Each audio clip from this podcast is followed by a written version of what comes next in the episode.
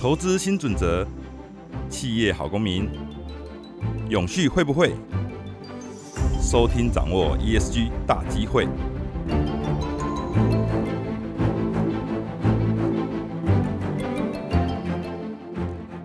大家好，欢迎收听天下永续会。虎年的开春哈，事实上，永续还是企业最关心的一件事哈。我们大家可以看到，比如像三月初的时候啊。八大工商团体的大头目哈，理事长们哈，他们去总统府跟总统蔡英文会见，大家从缺工啊、人才啊，一直到乌克兰战争哈，谈对俄乌战争的焦虑都有谈到哈。但是大家其实花最多时间的还是能源的转型，还有国家到企业的禁领哈。那当然，企业界也很怕电力的供应。那甚至是碳费的征收等方面，所以可以很明显可以感受到，就是说对台湾的企业来说啊，此时此刻哈，他们最关心的议题哈，还是 ESG 里面的一。哦，所以这个永续这件事情，它不是两三年内就退潮啊，它会一直就是接下来会是伴随企业经营一个非常非常重要的课题。那我们今天呢也很特别，请到的来宾是大江生医的永续长黄千田哈，那我都叫他 Mandy 啊哈。大江生医，我想在永续界应该大家不陌生。好，因为它是台湾最早加入 R 一百的企业，种了很多的树，还有盖了很多太阳能光电，号称是用阳光做面膜的企业，所以在永续圈它有一定的相当的江湖地位哈。所以今天我们很高兴哈，可以请到 Mandy，Mandy，我们首先跟大家问好，熊总监好，各位听众朋友们大家好。好，那我就直接单刀直入问哈，因为是让我觉得对大疆生意啊很关心的一个，就是说大疆生意它在当年台湾第一个加入 R 一百，也就是承诺百分之百使用再生能源这个国际组织的时候，那个时候是让你们的规模还不像现在到这么大哈，等于是说有一点像中小企业之资，然后去申请加入这一个百分之百使用再生能源的组织，因为现在国内很多企业哈都他们会来跟我聊，很多中小型企业他们也都在问哈，就是说他们呃有哪些国际的。商业组织他们可以加入，因为通常加入这个承诺或目标，不仅自己公司内它有一个前进的方向，事实上对公司的整个能见度，还有在永续的声量上面也会大很多。所以很多企业都会来问我，那刚好我们这一集就来问问看，Mandy，当家大疆生意以当时的规模有什么想法，有什么初衷？那怎么样加入？过程中有没有遇到什么难题？那加入以后对大疆生意来说有什么样的效益或者是压力？其实我们公司常常在讲，就是说起点。决决定终点，所以我们一直不断的就在思考，说未来大疆生意应该是一个什么样子的企业？那未来我们应该要做什么样子的产品？然后我们应该替客户带来什么样的服务？那在做很多的讨论的时候，我们其实就在二零一七年之前，我们就已经定调，就是说永续其实就是未来。那只要我们内部有一些 idea 或声音，我们都会经过非常非常多的讨论，这样。所以当时在二零一七年，其实我们知道有 R 一百这样子的国际倡议，那是使用再生能源，而且要达到百分之百的再生能源。而且当时呢，全球的会员只有八十七间公司。对，那时候还不多。对，熊总监，您知道现在大概有几间公司吗？哎，我不知道哎，我没有统计。对他现在已经会员超过三百间公司了，三百间。啊对，所以说这几年其实在这个呃国际倡议还有绿能减碳这个声量大了很多。嗯，但是在当时二零一七年的时候，说真的，大家都还是不那么清楚这一些细节到底该怎么做。但是我们知道这个就是对的方向，所以我们就要往这边来前进，这样。那所以这是当时的一个背景，这样就是说，基本上我们认为公司的未来就是要朝永续去发展，这个包含了就是说永续的经营跟永续的获利。那我们相信使用绿能是绝对可以帮助我们做到这件事情的，所以我们就有这个信念要加入 R 一百。那当时要承诺的时候，就觉得说，那我们这个目标怎么设？我们可以设二零五零年、二零四零年。那最后就被老板驳回。我们董事长就说，我们可以早一点做到，为什么要二零四零年？那我们林永祥林董啊，没错，没错，非常有活力的一个领导人。对对对，就是我们应该是要把目标设的高一点嘛。那确实就是说，因为有了这个目标，就像刚刚熊总监讲的，我们是不是公司里面有一些什么样效益跟压力？哦，这个其实是真的让全公司动起来，因为你有一个宣誓，一定要做到。那每一年，我们董事长都不断的重申说，我们二零三零年就是要做到 R 一百。那我们现在还可以再做什么？再做什么？然后再多投资什么？变成说，现在全公司的人都是往同样的，呃，所有的部门啦，所有的主管啊，所有的同仁都是往这个方向去前进。不只是像是工厂，包含我们在产品设计的时候，那包含我们在选择供应链的时候，我们全部就会有一致的目标。我们希望说，可以帮助公司在达到未来百分之百使用再生能源这个过程当中，能够超前。进度，甚至也许我们可以在二零三零年之前，是不是有机会就可以达到？哦，这真的是一个很棒的呃借鉴的故事哈，就是说领导人他非常支持，然后他要资源给资源，要要要能量给能量，然后公司整个等于说 DNA 都已经了解说要往 R 一百走，所以公司很自然的，包括全体同仁就会往那个方向走。那我比较好奇，我问一下细节，譬如说你这个加入 R 一百是，你只要提计划，然后你提一个年度。给这个组织有经过审核吗？然后他就很简单就过了吗？哦，这个有很多的审核，因为事实上我们必须要让他知道我们整个公司的情况，嗯，然后包含我们工厂的情况。那因为我们要有一个边界嘛，所以我们当时是把台湾跟上海的工厂全都纳入了，所以就是说也不是随便就是去承诺一个。目标，嗯就当然以组织来讲，他要去评估你的目标跟你现在的状态是不是有一个合理的进度。嗯那现在公司在不管是再生能源或者是在永续的各方面，他们都会去做一个比较，就是说 infrastructure 的评估。哦，难怪，因为现在台湾好像现在好像是一还是三家而已，就是表示说要进去，然后获得 R 一百的 approve，事实上也不是那么容易，那么那么简单的一件事情啊。所以嗯，你们我猜你们过程中应该也有请一些顾问啊，甚至专业人士来帮你们协助做二零三零年整个启程的规划嘛，因为这个还蛮重要的。嗯嗯嗯，其实一开始的时候，我们确实是诶在申请的过程当中会跟我们的顾问去做一些讨论，嗯，那包含目标的设定，这整个承诺书的细节，嗯，怎么样去提交？但是说真的啦，这个能不能做到是要看公司。有没有办法动员？然后公司的资源，还有刚刚讲的，就是对目标的一个决心。这样，那以大疆的例子来讲的话，自从就是承诺了 R 一百之后，我们全部就等于是靠自己来了。哦，所以等于是用外部的力量来协助踏出第一步，然后接下来就全部都要靠自己了哈。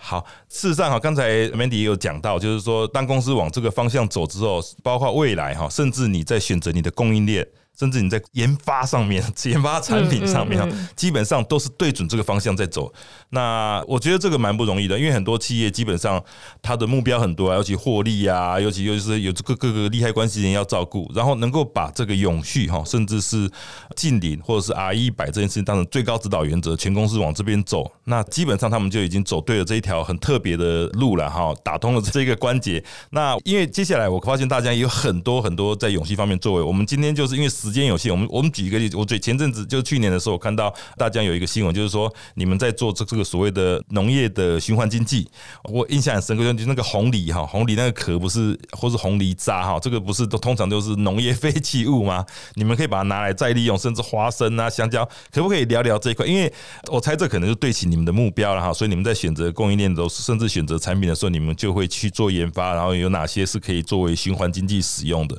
可不可以聊聊这一块我们的投入？嗯嗯，像其实呢，我们在不管是刚刚提到的绿能，其实因为 ESG 现在的是一个全方位，就是说为了我们的整体环境，那也为了就是公司去降低未来的风险，所以方方面面其实都要去考虑。那因为我们是一个生物科技整合设计公司，嗯，所以我们希望等下等下我讲一下生物设计整合科技公司。哇，好多元素哦！生物科技设计整个公司，好。是因为我们有我们很大的这个研发的量能，那我们希望说可以好好的利用这样子我们的研发跟技术，可以帮助我们在减费跟循环经济上面去创造更多的价值。其实说到底，我们都是在做一些创造价值的事情。我们可以创造价值给农民，给我们的客户，然后当然给地球。那这些对我们来说都是非常非常重要嘛。那一旦就是说我们能够用我们的技术研发找出一个机能性的功效性的成分，那我们就可以长长久久的把这个农废弃物使用起来。举例刚刚提到的这个花生膜，那它其实是有降低你的血糖，让你的血糖保持平稳的作用。那如果我们没有这样的技术的话，我们不会发现其实它是一个非常非常好的。呃，保健品的一个小我打断一下，你所谓的花生膜是花生跟花生壳中间的那一个薄薄的那一层吗？对，没错。就我个人吃花生的话，我都会把它剥掉。哦，对对对对对对，我小时候记得也对，会去把它剥掉，有时候习惯性就就把它退掉。对，哎，所以你说那个东西，它基本上也可以把视为是一个农业废弃物，对。对，因为事实上我们小时候都有吃花生酱嘛，可是，在制造花生酱的过程当中，这些膜都是被丢掉的。哦，是啊，对。所以说，我们首先要去找出它的一个效用，那我们就可以长久的去跟农民去，呃，或者是说加工商，我们去收取这一些农废弃物。那我们的理念是说，当我们有创造出价值的时候，我们就可以把这个循环经济完整的做一个发挥。那这个就是说，第一个，我们帮农民去创造更高的收益。那第二个就是我们减少了地球上的废弃物，因为事实上它是被做到产品里面的。哎，像我好好奇，花生膜它是做到像是什么样的产品？嗯，我们的比方说定剂或胶囊或者是饮料，它没有限制。嗯，哦，就是说我们只要是。保健机能性的产品都可以，就把它的成分放进去这样子。对，嗯，那还有另外一个，像比方说香蕉皮，也是 也是我们一个非常著名的这个农废弃物的一个利用。嗯，那它会有就是帮助睡眠的效果嘛？嗯，那我们把它叫做快乐香蕉。结果现在这个香蕉皮已经传到美国去了。嗯，就是说美国的 FDA 它也认可这个香蕉皮的功效成分。那把它原本是属于不可食用的，有了，它可以来害别人跌倒。漫画里面都是拿来这样用。是，但是现在呢，它可以害你睡得很熟。哦，真的哦，哎，这个我还是第一次听到，香蕉皮有助眠的效果。哎，对对对，所以说我们尽可能从农废弃物里面去找出它的价值，那我们也可以避免过度的去使用。太多的自然资源，因为我们一边在使用，我们一边要保护。那我们就从这个农废弃物里面。找出它的价值来，这个是我们当时做循环经济的一个蛮主要的核心。嗯哼，所以据我所知，你们是会跟农民做契作，就是说你们会跟农民说一个契约，就是说，哎，这个都农费就是你们承包，然后他的这个作物你们收购，类似这样子的方式嘛。所以，呃，你们在跟农民在沟通上面啊，或者是说这个农民会不会觉得你们是不是要诈骗集团？你们要收这个要干嘛？的确是比较特别啦。刚开始在做的时候，其实可能农民也会觉得说有点麻烦呢。对啊，对。但是因为他不清楚说未来会是怎么样，他觉得可能这只是一个短暂。可是我要为了这个，我要付出很多的时间。嗯哼。然后效益也不确定是不是一个长期的。可是他发现我们是来真的，就是我们真的开发出产品之后，销售到六十二个国家。那这些客户他一直不断的 reorder，那我们就必须要一直在去采购这些原物料。嗯，所以说农民他也得到了一个长期的 support。所以到后来就是常常农民都来问我们说啊，这里 baby，啊，什么都想往你家倒就对了啦。好，我们先中场休息一下，我们回来继续聊跟这个农业循环经济特别非常有趣的模式。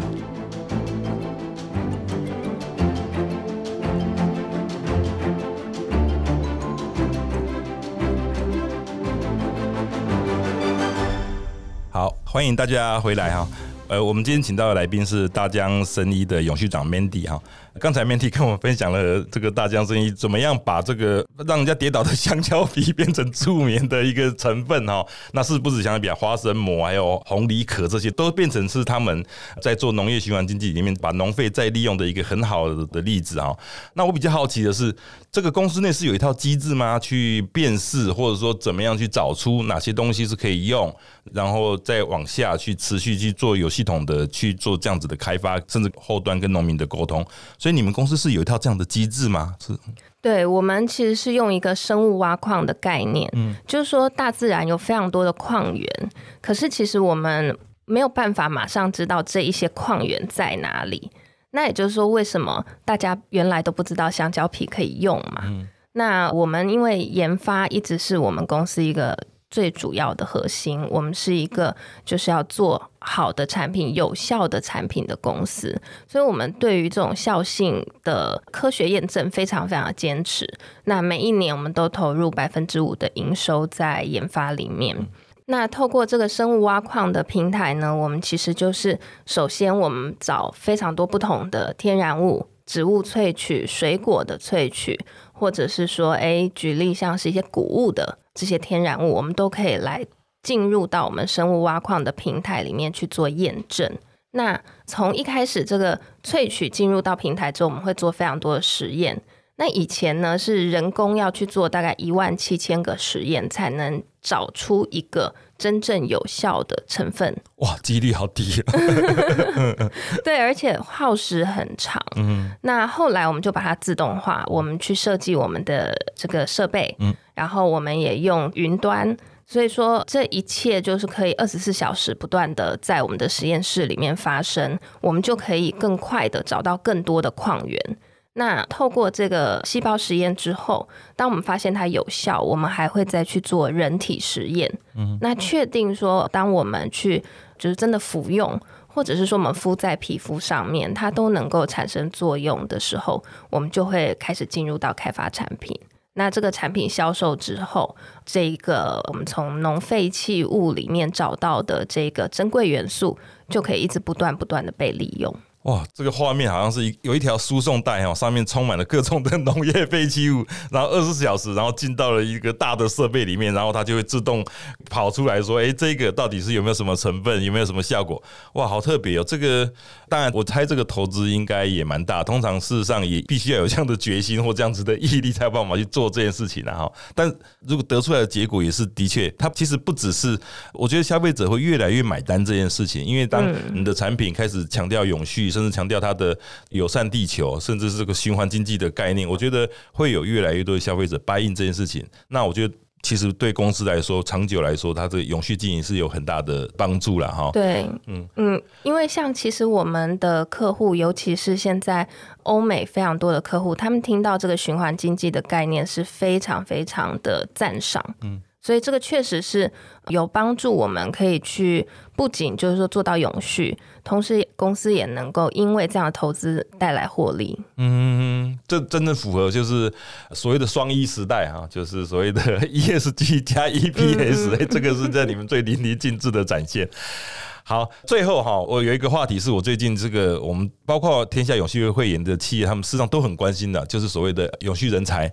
这个因为有当这个国际上这个永续的浪潮来之后哈，各家企业都开始在投入永续，那大家也感受到人才的稀缺哈与不足哦。我前阵子跟那个台科大的那个胡宪伦，就是环工所的特聘教授胡宪伦胡老师在聊，他就跟我说现在。这个台湾的很多这个机构法人都跟他要人，我说他为什么？他说因为很多企业都把机构法人里面 这些具有律师啊，或是航空背景这个温室气体管理相关的人才都挖走了。事实上，他也提到哈，台湾的上一波哈绿色人才企业积极在抢着要，是大概是二零零三年那个时候，那个时候大概欧盟他们有推出很多规范，不过那时候大部分还是电子业。在要这样的人。可是现在是多元的产业，不同的产业，事实上从电子业一直到传统制造业、金融业，甚至像大疆这样子的，又是服务业，又是生科业，哈，大家都在抢这种绿领的人才。所以我不知道，像你们公司是怎么样去看待这个所谓的呃永续人才的稀缺？事实上不止啊，哈，因为现在整个人才荒不止永续，所有的人才几乎都在稀缺。我不知道大疆他是现在是怎么样看待这样的状况？嗯是现在在永续 ESG 这个部分，真的在 market 里面的人才是。非常非常少，就像刚刚熊永坚提到的，然后大家都在抢。那当然，我们也非常重视这一块，就是特别是公司对 ESG 的投入跟 ambition 非常的大，所以我们也希望就是说有更多的这方面的人才能够加入。但是呢，内部的培育其实也相对蛮重要的，因为我觉得其实 ESG 的人才他是需要非常的全方位。除了就是说在永续 ESG 方面的知识之外，还要对公司的整个体系、整个文化，那还有核心的价值是要能够几乎是百分之两百发挥跟投入。其实我们公司在永续人才这个部分的培育，或者说各种不同的专业的人才，我们都采取一个方式，就是平常就一直在观察。那我们一直都。不停的在找下一个高阶人才的 successor，嗯，因为大疆是一个目前还在追求非常高速成长的公司，那我们的目标是要成为世界第一，所以如果我们的高阶人才他是在一个缺乏 successor 的情况之下，就意味着我们没有办法让这个人才可能举例被外派。或者是调派到我们的子公司，或者是我们并购的新公司，那意味着我们没有准备好高速的成长。嗯，就是说我们一直本来就一直在储备人才，所以说当我们发现，哎，可能在永续这个议题上面，某一个它可能是我们的业务部门，那或者是它是我们的供应链部门，那或者是它是财务部门。诶，可是他会一直的在各式各样公司的会议里面提出现在新的可能性，因为我们一直都会有内部的提案，所以当我们发现这个人他是在永续上面是有 passion 的，我们会非常的关注他。那我们也会希望说，诶，给他一个更大的舞台，让他好好的发挥。所以，我们内部经常有这样子的 rotate，然后经常是让我们的同仁他可以去一直不断。去探索，就更多在公司里面发挥的可能性。但我必须还是要讲一下，就是说单靠公司自己还是有一点辛苦，因为现在人才真的太缺了。那我觉得天下永续会一直在 台湾是一个指标，那我们也因此受益很多。就是说天下永续会经常给到企业的一些资讯跟 insight。这部分还是要拜托熊总监看看未来有没有可能，就是说跟企业能够有什么样子一个 program 的合作，特别在人才的培育这个部分啦，我觉得应该是会非常的棒。嗯，Mandy 把这个球丢回给我哈，这个第一次遇到这样状况，糟糕，我措手不及了。没有啦，开玩笑。事实上，很多勇气会的会员企业，事实上都有跟我们在。反映这件事，甚至来直接来问我说：“哎，有最近有没有看到什么样好的人才啊，或者什么？”因为就如同刚才 Mandy 讲，企业现在在永续人才两个方向，一个内训哈，自己把员工打造成永续的斜杠人才；那另外一个就是对外找寻。事实上，我们天下永续会的专案主任佳慧哈，他他上周写了一篇呃永续人才的文章，我觉得里面有蛮有参考价值。就是说，企业他们需要永续人才，需要两种，一种是所谓的整合型的人才，就是刚才 Mandy 讲的，你必须对自己公司内的各部门的甚至跨部门的沟通要非常熟悉。你才有办法去协调各部门、整合各部门的资源。那另外一种是技术型的，他可能就是需要对外找，或者找一些更专业，因为他还不积极嘛，哈，应该是这样讲。对。那天下永续来说，事实上我们这阵子也的确跟有一些学校在谈呐，因为我们也发现说企业这个需求，所以那另外就是永续这个热潮也进到大学，所以现在有一些大学他们也正在筹备要成立永续学院，好，以后就可能就是管理学院啊、商学院，因为甚至会有一个永续学院。那他们也在跟我们天下永续会在谈说有一些相关，所以我们的确有这样子的规划，然后也往这个方向在走。但但是可能进度再给我们一点点时间了哈，因为我我们还是希望说跟大学合作的原因，是因为大学它是有它是有学分甚至有认证的哈，它而且它是有教育部证书的哈，所以如果说能够有一个进一步合作，然后让企业能够把他们的人才送去学校去做进修或者做相关的的学习的话，然后也能获得认证，我觉得对企业来说，它可能会是呃更有感的哈。所以，我们的确我们会往这个方向走。谢谢谢 Mandy 给我们的督促跟提醒哈。那你自己感觉呢？现在整个要找这个永续相关者好找吗？不应该不太好找哈。其实是真的，就是 profile 很少，对，真的是很少。那当然，公司现在是急需，对，这个是一个问题，就马上就要能够用。对对对，所以呃，我们还在扩大扩大我们的寻找的这个 pool，，对。对啊，其实最后呼应到我一开始讲了，就是大疆生意从很早就开始强调自己是用阳光做面膜的公司啊。因为据我知道，就是你们在屏东的工厂，你们的那个太阳能面板啊，还有种树啊，事实上你们也做了很多。所以这个的确需需要一个，应该说不是一个一批团队，它是对整个公司的整个绿能，因为你你们也承诺二零三零要百分之百使用再生再生能源嘛，所以你们也公司内也要足够的团队去 support 去做规划。最后哈，我们不要再讲那么沉重的人才了。我们从这个比较有趣，用阳光话题，我们用阳光做面膜这件事情聊聊。就是说，你们现在目前在使用再生能源的比例大概是多少？然后接下来还有什么特别的规划吗？呃，我们使用再生能源的比例最高的时候是接近四十个 percent。哇！对，那因为现在其实台湾的绿电完全是供不应求，又是一个沉重话题，找不到人才也买不到绿电，真的。所以其实做永续是一条辛苦的路哎，可是又你又一定要走啊。对，这个就是我们之前已经决定又宣誓了的嘛。所以说我们现在就是各种路径全部。一起开火，全部一起火力全开哈！对对对对对，然后就是说，我们不仅是在工厂里面的节能，首先我们要把能耗降下来，用电量降下来。那另外就是说，我们也做长期的这个绿电转工，跟这个售电业者配合。那另外就是，我们也非常积极的要开发自己更多可以去架设目前太阳光电的这个区块。那去扩大我们自己能够产出太阳能的这个电量。那另外就是说，台湾的这个再生能源凭证虽然是真的很难抢，几乎都被台积电买走了，